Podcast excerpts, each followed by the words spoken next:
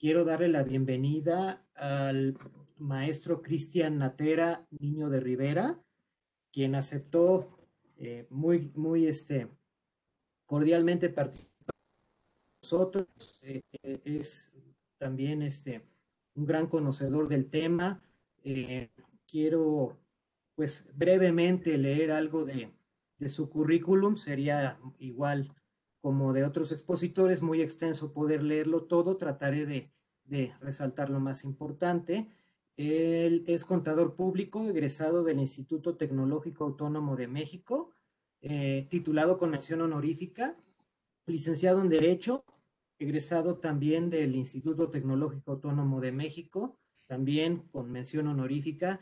Tiene un certificado como especialista en impuestos por el Instituto Mexicano de Contadores Públicos estudios de posgrado en legislación aduanera y también de comercio exterior, socio del Colegio de Públicos, también del Instituto Mexicano de socio de la International Fiscal Association eh, y de varias asociaciones importantes de profesionistas, eh, también del International Chamber of Commerce, eh, ICC, integrante también de la Comisión Fiscal de CONCAMIN tiene 25 años de experiencia profesional, actualmente socio fundador de la firma Natera Consultores SC. Em, en, dentro de su experiencia docente, catedrático en diversas universidades e instituciones académicas, impartiendo cursos en materia fiscal y de comercio internacional, expositor en temas fiscales y de comercio internacional, cursos y seminarios en México y en el extranjero, y autor de varias publicaciones en materia fiscal, financiera y de comercio internacional. Y bueno, ¿qué les puedo decir? Eh, pues entonces le damos la bienvenida, eh, maestro Cristian. Muchas gracias por participar. Ya se integra. Muy buenas tardes. Gracias, Humberto, por apoyarme con esta presentación. Gracias a, a Cristian, a don Cristian, que amablemente, la verdad es que es un honor para nosotros tenerlo es uno de los grandes fiscalistas de este país. Eh, y bueno, pues qué mejor, no necesita presentación, la verdad es que eh, lo presentamos nomás para hacer un poquito de espacio a que yo me incorporara a, a este programa. Por supuesto, agradecerle toda su trayectoria. Él, por supuesto, es dueño de Natera, una, una gran firma de consultoría, experta sobre todo en la parte eh, fiscal legal, precios de transferencia, en fin, y qué mejor tenerlo aquí en su casa para que nos hable de este tema eh, de personas morales con fines no lucrativos. Y entonces le damos la, la cordial bienvenida con todo mi cariño y por supuesto agradecido de que, de que nos hayas aceptado esta invitación, mi querido don Cristian Natera, niño de Rivera, al cual, bueno, pues lo dejamos para que nos platique sobre este tema. Muchísimas gracias. Gracias a ti, mi querido Carlitos. Muchas gracias a ti, al instituto, por la, por la invitación y por la oportunidad de estar eh, platicando hoy con ustedes sobre, sobre estos temas que nos dejan con, con, muchas preocupaciones, ¿no? De la reforma fiscal para el próximo año y concretamente de personas morales con fines no lucrativos. Ya, ya iremos platicando de lo que creo que son los aspectos más relevantes. Ojalá pudiéramos abordarlos todos, pero en una hora quizá no nos dé tiempo suficiente. Hablaremos de lo que de lo que consideramos principal, principal perdón, y, que el tiempo nos permita. No quiero dejar de agradecerle a Humberto por su, por su amable, por su generosa presentación. Reclamarle que no este, hizo el comercial de que con este bigote me alquilo para Rey Mago ahora en las fiestas, o para Diablito en la pastorela, o de plano para el cascarrabias, lo que ustedes quieran, así lo, así lo, lo, podemos hacer. Eh, mi querido Carlos, eh, pues la idea es un poquito platicar del tema de, personas morales con fines no lucrativos, del régimen especial que tenemos eh, contemplado, que tenemos eh, establecido en el título tercero de la ley del impuesto sobre la renta. Quizá nada más como, como un contexto conveniente para empezar nuestra, nuestra charla. Eh, pues valdría la pena recordar que este régimen es eso, es un régimen especial, es un régimen de excepción que se crea en la ley del impuesto sobre la renta y queda establecido en el título tercero de dicha ley y que se crea para un grupo de personas que tienen características muy peculiares. La característica más importante y la característica común que van a tener todas estas personas es la de ser organizaciones, instituciones, entidades que realizan muy diversas actividades, pero en ningún caso las realizan con un fin o con un propósito lucrativo. Y eso es esencial, eso es definitorio, porque esa ausencia de propósito o de fin lucrativo le permitió al legislador el buscar un régimen especial que resultara idóneo para ellos por lo que hace al impuesto sobre la renta. El impuesto sobre la renta lo que buscamos es grabar los ingresos, grabar en realidad la riqueza adicional que van generando los contribuyentes, porque esa riqueza pues es, una, es, un indicativo de capacidad contributiva. Sin embargo, el legislador en este caso, en este régimen especial, atendiendo a que no realizan actividades con un fin lucrativo y atendiendo también a las actividades concretas que cada una de las organizaciones o actividades realice, decidió hacer un régimen que tiene como característica eh, esencial el no pago del impuesto sobre la renta. No son lucrativas, realizan ciertas actividades que nuestro legislador ha considerado socialmente valiosas y por ser socialmente valiosas, hay que promoverlas, hay que motivar a la sociedad civil a que las realice y una forma eficiente de motivarlas es no imponerles una carga como el impuesto sobre la renta. Con esta lógica, pues es, es, lógico, valga la redundancia, es razonable esperar que el legislador establezca un catálogo muy estricto y sea muy celoso de ese catálogo al definir qué personas deben de gozar de este tratamiento especial en el impuesto sobre la renta, el, no convertirlas en contribuyentes del impuesto. Y ese catálogo lo encontramos en el título tercero, en el artículo 79, y desde ese catálogo empiezan las modificaciones para este régimen del, título tercero de la ley del impuesto sobre la renta. Eh, estoy contando, mi querido Carlos, con que en cualquier momento tú intervendrás con algún comentario, con alguna inquietud y vamos a compartir el, micrófono e intercambiar puntos de vista para hacer esto más, eh, más dialéctico, más entretenido y menos chocante escuchándome a mí. Eh, en relación con, eh, con estas modificaciones que entrarán en vigor en, la mayoría el primero de enero del año 2021, eh, una de las más importantes es eh, el catálogo, como decíamos, las personas que pueden gozar de este régimen. y se establece una modificación bien importante. Algunas de las personas que ya gozaban del título tercero de la ley se les establece un nuevo requisito y uno muy importante para poder continuar gozando del título tercero. Y este requisito es que obtengan una autorización por parte de la autoridad del Servicio de Administración Tributaria, una autorización para recibir donativos deducibles. Es decir, se tienen que convertir en lo que conocemos como donatarias autorizadas en nuestro ¿Qué personas quedan sujetas a este nuevo requisito? Las asociaciones o las sociedades civiles que realicen actividades no lucrativas y se dediquen al otorgamiento de becas. También estarán sujetas a este nuevo requisito de convertirse en donatarias autorizadas las sociedades o asociaciones civiles que realicen eh, actividades no lucrativas y que se dediquen a la investigación científica y tecnológica, debiendo estar inscritas en el Registro Nacional de Instituciones Científicas y Tecnológicas.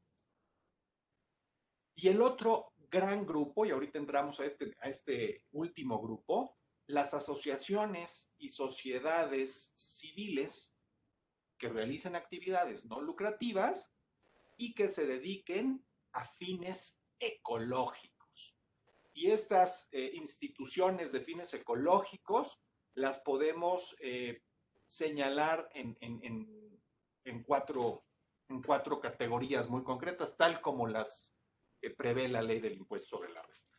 Aquellas que se dediquen a la investigación o a la preservación de la flora o fauna silvestre, sea terrestre o sea acuática, y estén dentro de las eh, áreas o zonas geográficas que el propio Servicio de Administración Tributaria define o señale mediante reglas de carácter general. Aquellas asociaciones civiles o sociedades civiles que se dediquen a la investigación o a la preservación de flora o fauna eh, silvestre, bueno, ya habíamos dicho, a las que se eh, dediquen a promover entre la población la prevención y el control de contaminación del agua, del aire y del suelo, así como la protección del ambiente y la preservación y restauración del equilibrio ecológico, y también aquellas eh, asociaciones o sociedades civiles con fines ecológicos que se dediquen exclusivamente a la reproducción de especies en protección y peligro de extinción, así como en la conservación de su hábitat. Siempre y cuando, desde luego, cumplan con todas las reglas que establezca el Servicio de Administración Tributaria en la resolución miscelánea fiscal y cuenten con la opinión previa de la eh, Semarnat, de la Secretaría de eh, Medio Ambiente. Muy bien. Todas estas eh, entidades, todos estos sujetos que estaban gozando del, del título tercero, de la calidad de no contribuyentes del impuesto sobre la renta, para mantenerse en ese estatus, Ahora la ley a partir del 2021 les pedirá que obtengan una autorización por parte del SAT para recibir donativos deducibles de impuestos.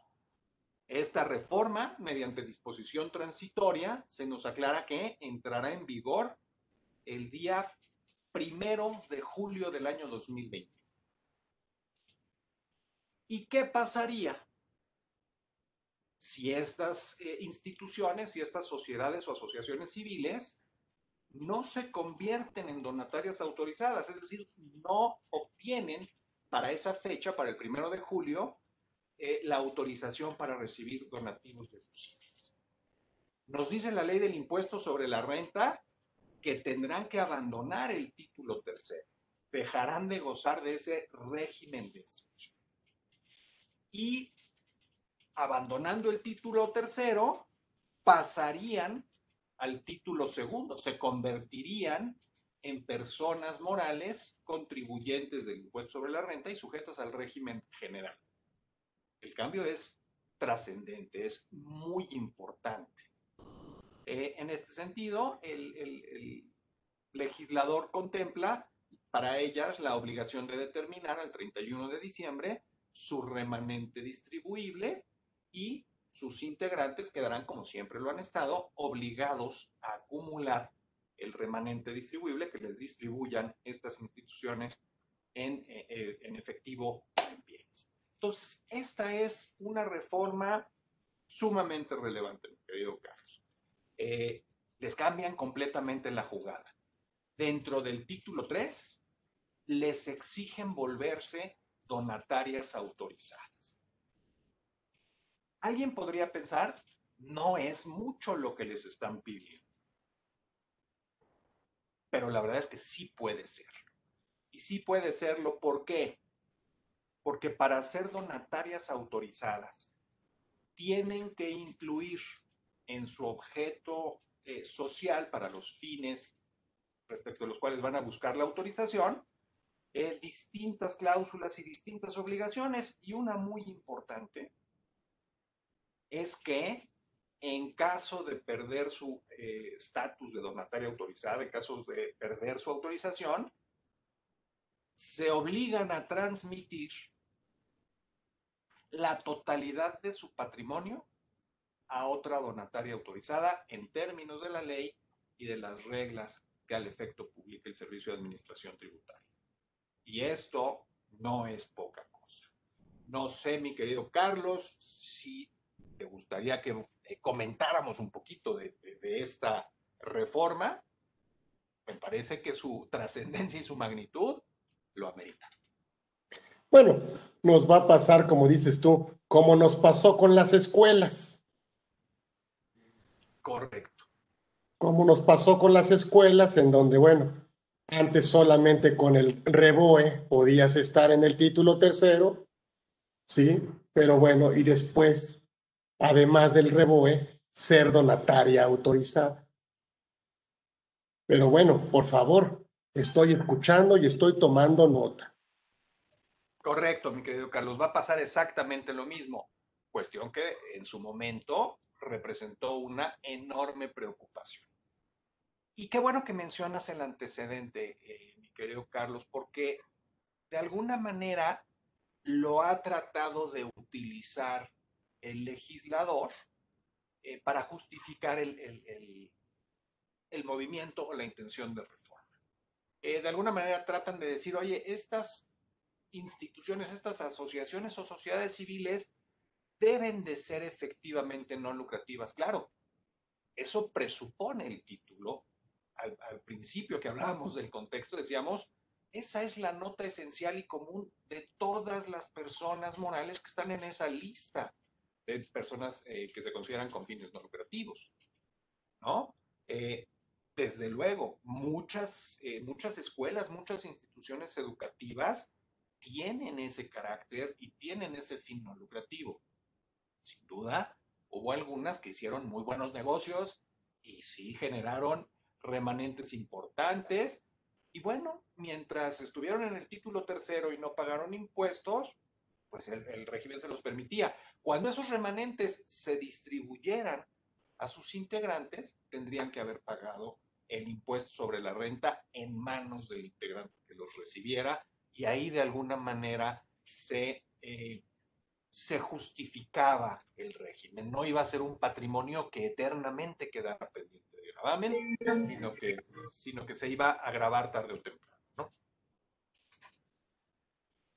¿Qué va a pasar con, y sinceramente me preocupa, hay, hay muchas organizaciones, sobre todo en, en el en el ambiente o en el mundo de las ecológicas, que tienen un volumen muy importante de operaciones eh, que se han convertido precisamente por, por el fin al que se dedican, un fin ecológico, que se han convertido en, instituciones o en organizaciones eh, dedicadas a atender y a asumir la realización de proyectos en una dimensión internacional y que de la noche a la mañana se enfrentan a una reforma que cambia de manera muy importante eh, la situación patrimonial a la que quedarían sujetas. Eh, cuando además son organizaciones que se han preocupado durante muchos años de, de obtener fuentes de ingreso y fuentes de financiamiento y respaldos económicos para sus proyectos de grandes instituciones y de grandes eh, donantes en el extranjero. El llevar a cabo una conversión hacia lo que pretende la nueva norma, me parece que va a, representarles una enorme complicación operativa y una enorme complicación de obtención de recursos, lo cual eh, me, me, parece que debió haberse analizado y quizá platicado y discutido de una manera más abierta con las organizaciones que se dedican a estas actividades. Lamentablemente no se hizo de esa manera y bueno, pues ahora las, las organizaciones están sufriéndolo eh, para, para, ver qué van a hacer con este cumplimiento. La otra parte que me, que me preocupa, mi querido Carlos, es eh, la consecuencia tan cercana en tiempo primero de julio del año 2021. si todas estas organizaciones no cuentan con su autorización para, para recibir donativos deducibles, dice la ley, empezarán a regularse conforme al título segundo de la ley del impuesto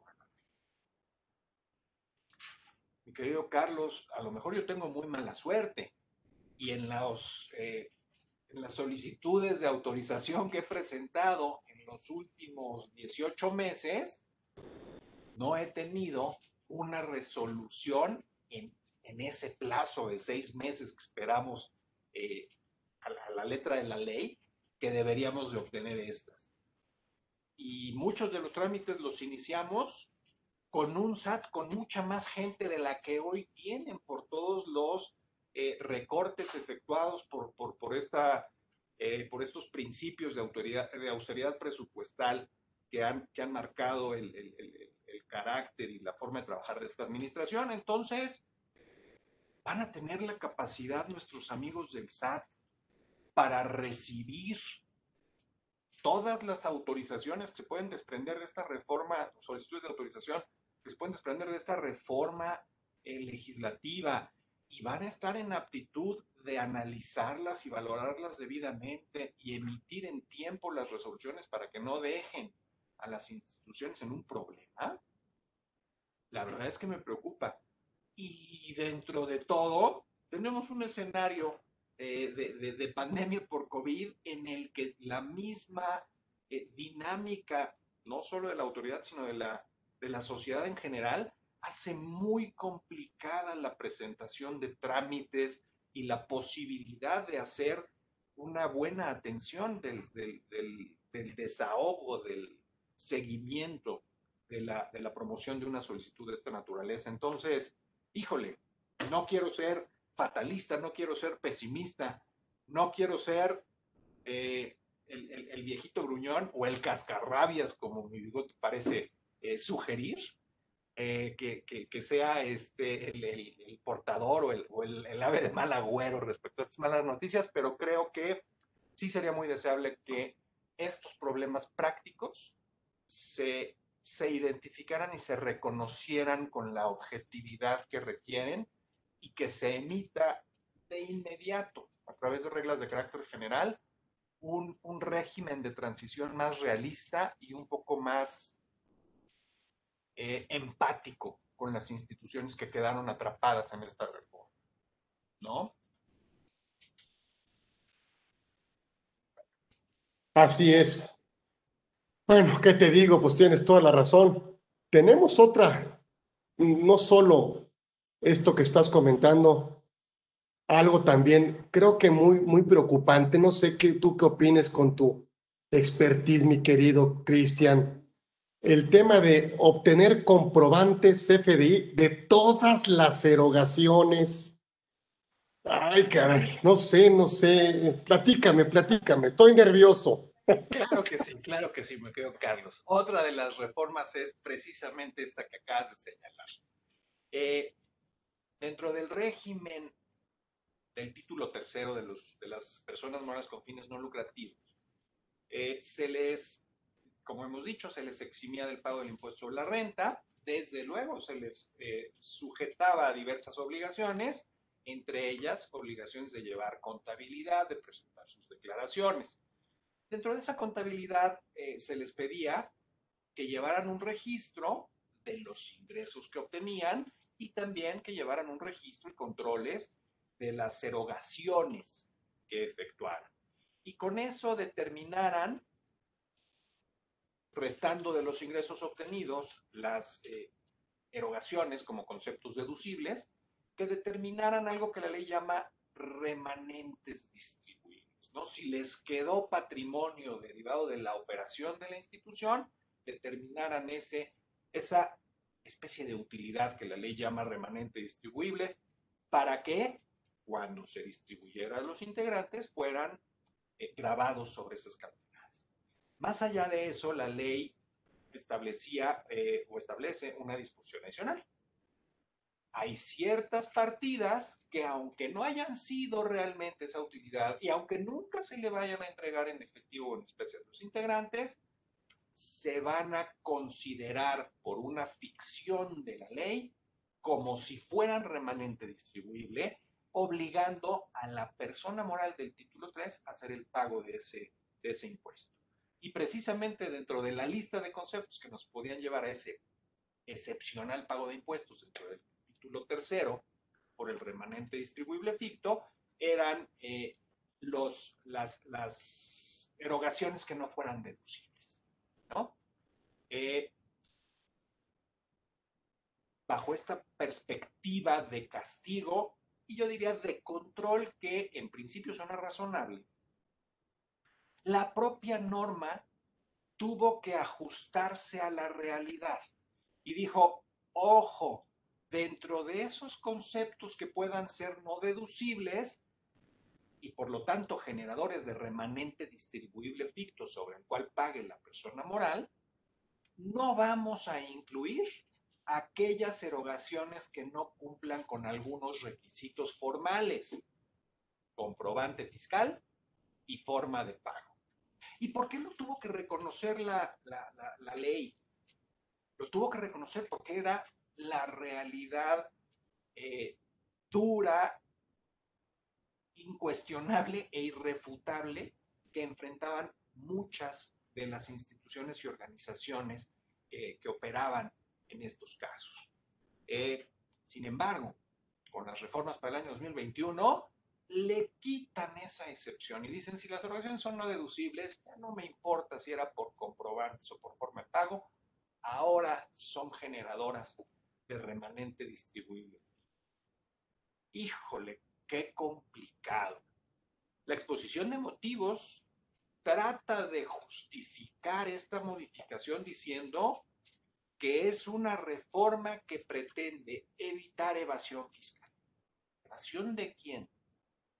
Dice de las personas que les vendían bienes o servicios a estas instituciones. Supongo que está pensando en que aquellas personas les vendían bienes, les vendían servicios, no emitían comprobantes y se hacían locos con esos ingresos.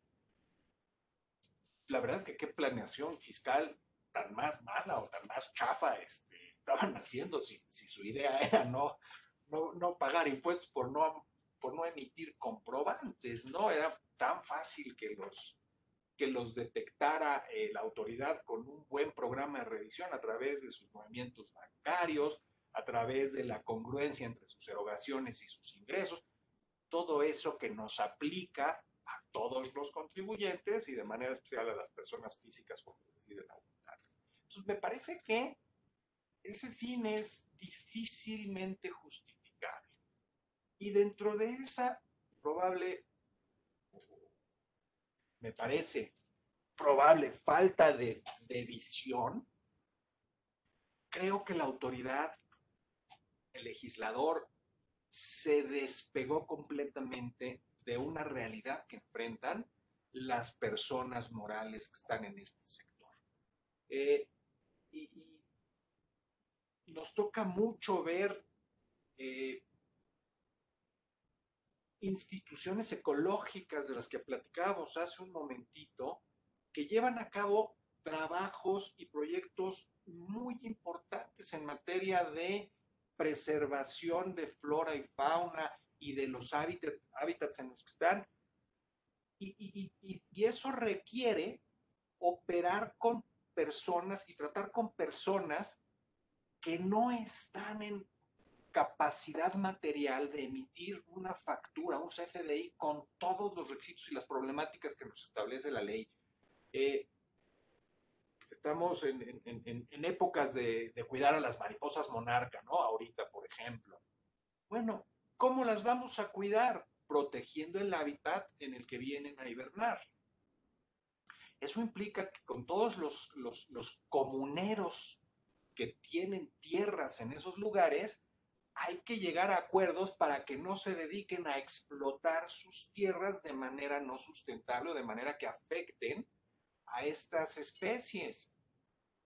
Eso implica decirles, oigan, no le hagan nada a sus tierras, señores comuneros, y les vamos a dar un apoyo. ¿De verdad esperamos que esos señores nos puedan dar un CFDI por no hacer una explotación distinta de sus derechos o de sus parcelas o esas tierras en las que tienen algún tipo de, interés? En la práctica eso no sucede, son, son personas que por su eh, forma y condición de vida no tienen acceso a una asesoría, ni siquiera brindada por la propia autoridad, que les permita cumplir con todo eso. Entonces, eh, esta, esta, obligación eh, va a representar una afectación de, tipo operativo muy, muy grave para muchas, para muchas organizaciones. Eh, creo que es importante que la autoridad se abra un poquito más a planteamientos que seguramente le van a llegar por parte de las instituciones, que van a quedar en una situación gravísima con esto. Y sean receptivas nuestras autoridades para tratar de darles una solución viable. No sé, se me ocurre que eh, mediante algún tipo de regla administrativa pueda establecerse la posibilidad de otorgar eh, autorizaciones o resoluciones particulares a quienes tengan estos problemas de no poder conseguir un comprobante fiscal eh, digital con todos los requisitos que nos pide el código, que no puedan efectuar los pagos eh, de las formas estrictas que nos pide el código, porque la realidad operativa de los de, sus proyectos no se los permite. Entonces, al igual que tú, mi querido Carlos, estoy sumamente preocupado por esta eh, reforma eh, que, exige controles sin reconocer realidades de este sector. ¿No? Y ojalá aquí se acabara, mi querido. ¿Crees como... Sí, adelante, por favor. ¿Crees que una posible solución, pero tendrías que regresarla también para todos los contribuyentes? pues lo que hacíamos, lo que se hacía en el sector primario, a lo mejor, a lo mejor es una solución. Pues eh, introducir un tema de, de autofactura para las, para las del título 3, en donde ellas puedan identificar a ese proveedor y poder y no y no cobrarle por el remanente presupuesto. Así es, yo creo que sería una muy buena forma de, atenderlo. Al final del día, esas eh, posibilidades de, autofacturación que teníamos eh, mucho tiempo se otorgaron mediante resoluciones particulares.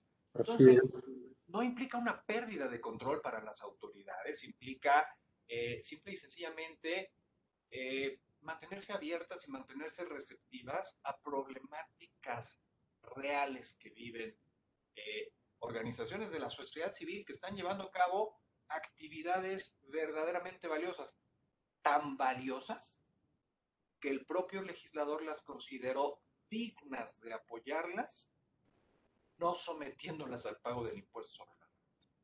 Entonces, no perdamos de vista lo que es verdaderamente importante, y es la promoción desde, desde la realización de estas actividades.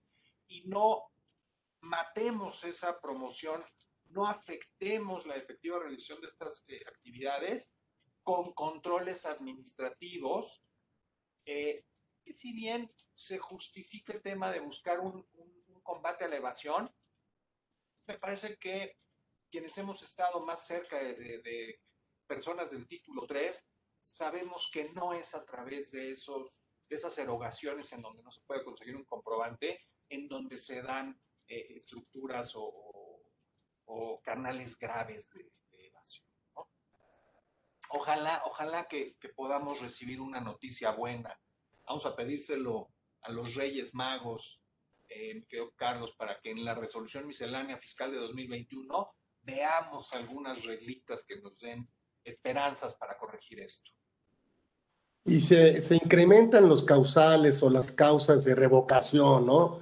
De las donatarias. Hay una que me preocupa mucho, me dice que, que, algún, eh, que los socios, integrantes, miembros de consejo que estuvieron a lo mejor involucrados con una empresa EFO no pondrán formar parte de estas instituciones, obligándonos a la mejor a que el consejero nos firme una cartita en donde, híjole, eh, no sé, porque es una causal de revocación de la donataria, que cualquier miembro o integrante se haya vinculado de manera directa o indirecta, a lo mejor con una EFO, y además ni está enterado a lo mejor él, ¿no? Y, no, no, estamos enterados, nunca hicimos nada malo, salvo irnos a comer unas quesadillas a la marquesa, y la marchanta de las quesadillas le anduvo ahí vendiendo unas facturitas a alguien, además de la orden de quesadillas y de salsas, ¿no? Y el, problema fue espantoso para la gente. Este, coincido contigo, Carlos, es, complicado y efectivamente eh, se, introduce un, artículo, si mal no recuerdo, el 82 Quater, para establecer causales de revocación o de eh, cancelación de autorizaciones para, para donatarias autorizadas y lo que hacen en, una buena medida es eh, adoptar algunos textos que ya conocíamos en reglas de la resolución miscelánea fiscal. Este que mencionas es gravísimo. Eh, y, lo pusiste quizá en uno de los escenarios en donde cuesta menos trabajo entender lo que buscan, ¿no? El, Oye, hay un, hay un integrante o hay un miembro del consejo, hay alguien por ahí que está vinculado con un EFO. Ah, sí, sí, suena grave que andemos este, queriendo vincularnos a la mala o para fines perversos con, con contribuyentes que se dedican a emitir eh, comprobantes por operaciones simuladas. Pero,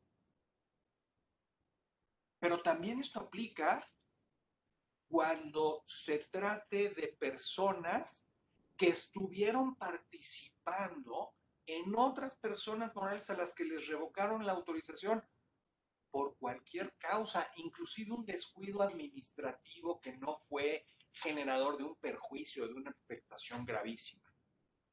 Caray, esa, esa cómo preocupa, ¿no? Eh, dicen, dicen por ahí que, el mundo es muy chiquito, ¿no? que el mundo es un pañuelo, que todos nos conocemos tarde o temprano, y ese dicho eh, en México es especialmente cierto, siempre somos eh, los mismos en todos lados, ¿no? Si nos gusta algo, ahí estamos metidos en los mismos consejos o en el mismo sector. En ese sentido es muy fácil que una persona que está participando en una institución que tiene el estatus de donataria eh, autorizada, sea invitado por otras eh, instituciones a participar en sus órganos directivos, en sus consejos, cosas así. Y ahora, a través de esa persona que no tuvo ningún tipo de injerencia en los controles o en las fallas que pudieron dar lugar a la cancelación, eh, pues nos pueda llevar a poner en riesgo la, eh, eh, la calidad o la autorización de donataria de otra institución. Híjole, es muy difícil asimilar este tipo de textos, este tipo de reformas desde una perspectiva de seguridad jurídica, mi querido Carlos. Quedamos verdaderamente eh, en manos de, cómo van a interpretar algunos funcionarios o en manos de fallas administrativas, no esquemas de evasión, no esquemas chuecos, no, hay nada que amerite algo tan grave como la revocación cancelación de mi autorización. Y eso, pues desde luego, desde una perspectiva de seguridad jurídica, resulta inaceptable. Entonces, seguimos preocupándonos con las eh, amigas donatarias autorizadas por, por cuestiones como estas que comentas y otras más, mi querido Carlos. Eh, dentro de las reformas que también son graves, eh, creo que no podemos dejar de mencionar, también en relación con las donatarias autorizadas, el que ahora les quitan la posibilidad de trabajar más para conseguir más ingresos que puedan utilizar para la eh, realización de proyectos de su de, su, de su, fin, de, su propósito, de su objeto social. Eh, recordaremos que el título tercero es un título de privilegio, como decíamos, ¿no? Reconociendo lo deseable y lo valioso de esos fines que la autoridad eh, permite o reconoce en el catálogo de, actividades y de personas que digan a dichas actividades como no contribuyentes del impuesto de la renta por gozar del título tercero, eh, decíamos que si bien los exime de la obligación del pago del impuesto sobre la renta, también en ciertos casos los obliga a pagar impuestos sobre renta. El remanente distribuible, aunque se pague a través de los integrantes, el remanente distribuible. Pero también desde hace algunos años se les obliga a estas instituciones no lucrativas a pagar el impuesto sobre la renta cuando obtienen ingresos derivados de actividades que sean distintas a las de los fines eh, que les permiten gozar del título tercero. Y para las donatarias autorizadas se establecía un límite de 10%. Si obtienes 10% de tus ingresos de otras actividades, no estás distorsionando tu actividad. Te dejamos tributar tu título tercero sin mayor consecuencia. Pero si obtienes más del 10%, hay que tener cuidado, porque a lo mejor ya estás desviándote del y vamos a desincentivar esos desvíos del fin grabando esos ingresos. Y desde hace algunos años la ley decía, si obtienes más del 10%, por ese excedente vas a pagar impuestos sobre la renta siguiendo las reglas del título. Me parece que era muy justificable. No se valía hacer paraísos fiscales dentro del título 3 y, y explotar actividades comerciales con una eh, ventaja competitiva del tamaño del no pago de impuestos. Parece muy bien. Sin embargo, hoy dan un paso más y dicen, si la donataria autorizada obtiene más del 50% de sus ingresos por actividades que no correspondan al objeto autorizado, dicha donataria podría perder su autorización. Ah, caray, la consecuencia ya es otra. Ya no me obligan al pago del impuesto, ya me sacan de todo el régimen y me mandan al título 2. La exposición de motivos trata de justificar esta reforma diciendo que lo que buscan es que las eh, donatarias autorizadas no desvíen sus actividades, no se dediquen a actividades lucrativas.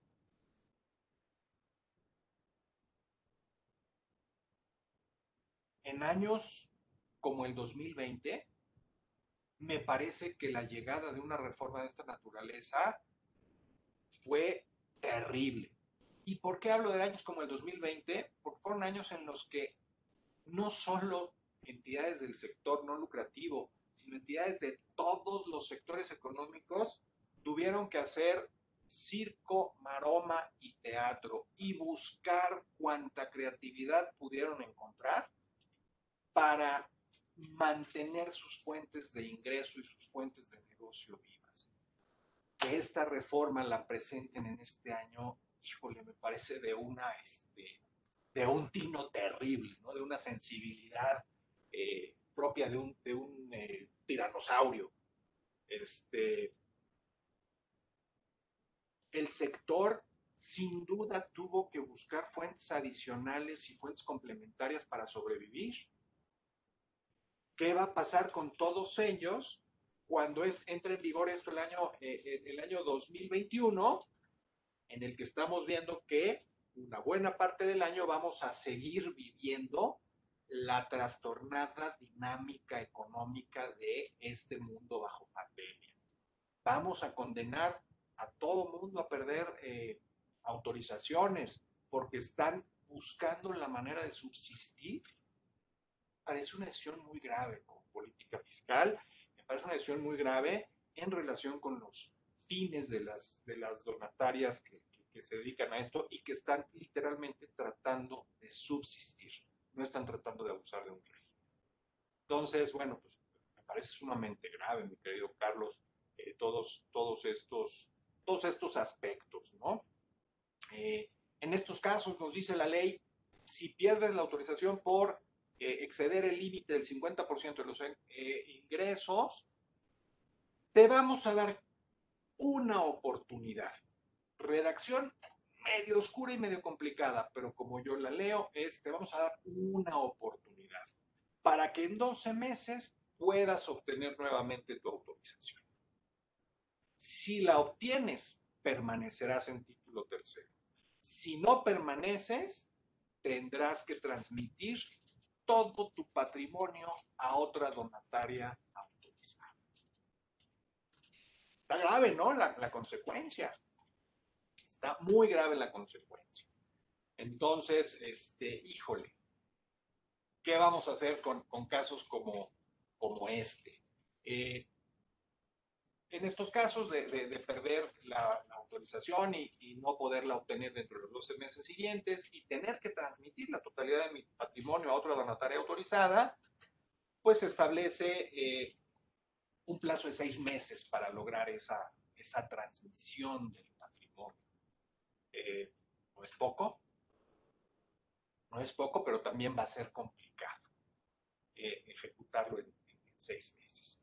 Y también nos dicen, bueno, quien reciba el patrimonio tendrá que expedir su comprobante fiscal de donativo recibido, comprobante que no podrá ser utilizado para una deducción por parte de quien transmitió el, patrimonio. Entonces, bueno, pues eh, es lógico que nos digan que no es deducible, pero, eh, pero bueno, la consecuencia de este, de este nuevo supuesto de, de pérdida o de cancelación de la, de la autorización me parece muy, me parece muy cuestionable de entrada y me parece sumamente desafortunado en este momento que estamos viviendo.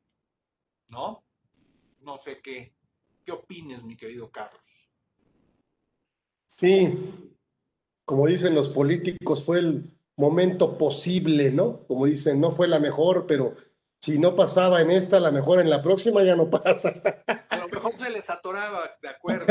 Porque igual hay cambio de banderas allá en el Congreso y este, no lo sé, quizá esa, esa filosofía de, de querer quitar a lo mejor una fruta podrida tirando el árbol, yo creo que eso igual en el tema del outsourcing, no sé, no me convence porque yo soy consejero, al igual que tú, de algunas fundaciones y ahora qué nos van a pedir opinión de cumplimiento. Opinión de cumplimiento.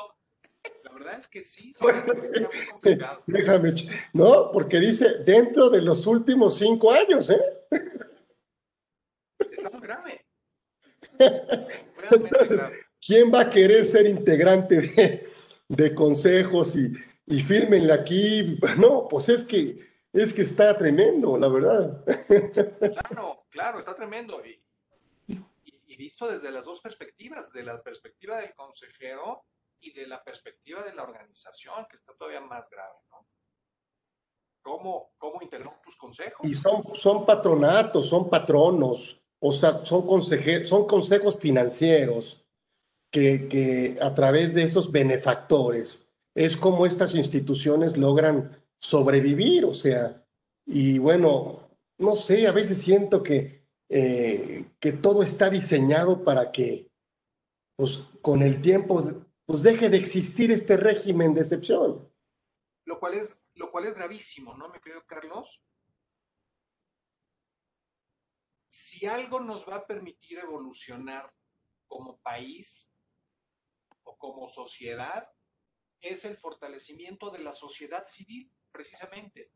El, fortalecimiento en todos los sentidos, en profesionalización, en capacitación, en, investigación, pero también en participación y en involucramiento, mi querido Carlos. Si nosotros como sociedad civil no empezamos a hacernos dueños de los problemas y de las actividades valiosas, y esperamos a que sea el gobierno el que las tome y las cubre y las desarrolle, pues nos estamos condenando a la, a la mediocridad, al subdesarrollo, al estancamiento. Querer frenar a este sector no lucrativo, me parece que igualmente es querer condicionar a nuestro eh, país, a nuestra gente, a ese estancamiento. Entonces, a mí sí me parece muy grave, muy, muy grave. Hay que apoyar este sector. Y apoyarlo no quiere decir déjalo hacer lo que quiera. No. Controlemos, regulemos, evitemos abusos. Cuando detectemos un abuso, castiguémoslo con todo el peso de la ley. Pero no, eh, pero no utilicemos a un ejemplo o a un caso de abuso para destruir un régimen eh, valioso. Eso no se vale. Tú lo, tú lo decías maravillosamente bien. Para quitar un fruto podrido, cortar el árbol no puede ser la, idea más inteligente, ¿no? Claro, se cayó el fruto podrido, sí, pero tiraste todos los demás. ¿A qué le tiramos? No puede ser. Entonces, sí creo que, debemos de, de, denunciar esto que, consideramos incorrecto, tratar de comunicar las razones de la mejor manera posible y eh, esforzarnos para, tratar de ser escuchados por parte de, las autoridades, de quienes están participando en los procesos legislativos y, obtener algo de lo que ellos nos prometieron y se obligaron a, cumplir para nosotros llegando a esos, puestos y a esas responsabilidades. Pues yo, como siempre, un, un agasajo, reconocerte, eh, agradecerte que nos hayas regalado esta hora tan valiosa en nuestro programa que ya no es un proyecto, es una realidad que iniciamos como consecuencia de la pandemia todos los miércoles de 1 a 2 y hoy fue un gran programa con un gran fiscalista y sobre todo, más que eso, un gran amigo y una gran persona. Y eso es lo más valioso porque sin ningún apecho, con toda la humildad, nos regalas este, este estudio, este análisis de, este tema tan interesante. Yo te agradezco mucho, no quiero dejar de invitarte y no quiero que, y, quiero que siempre me digas que sí, para que estés con nosotros, el tema que tú quieras, siempre es un placer escucharte y, y como siempre, bueno, todos los miércoles nos veremos de una a dos. Y bueno, hoy fue un gran programa, hoy fue un agasajo escuchar al maestro Cristian Atera, niño de Rivera. Como siempre, me, voy muy contento y espero que todos ustedes también. La verdad es un placer, es un privilegio escucharlo y le mandamos un gran abrazo. Cristian, gracias, gracias por, por todo, gracias por estar con nosotros. Gracias a ti, Carlos, gracias al instituto y felicitaciones por esto que ya hicieron una realidad. Hasta luego, amigos. Nos vemos miércoles, todos los miércoles, miércoles próximo, una, dos. Gracias, gracias. Chao, gracias.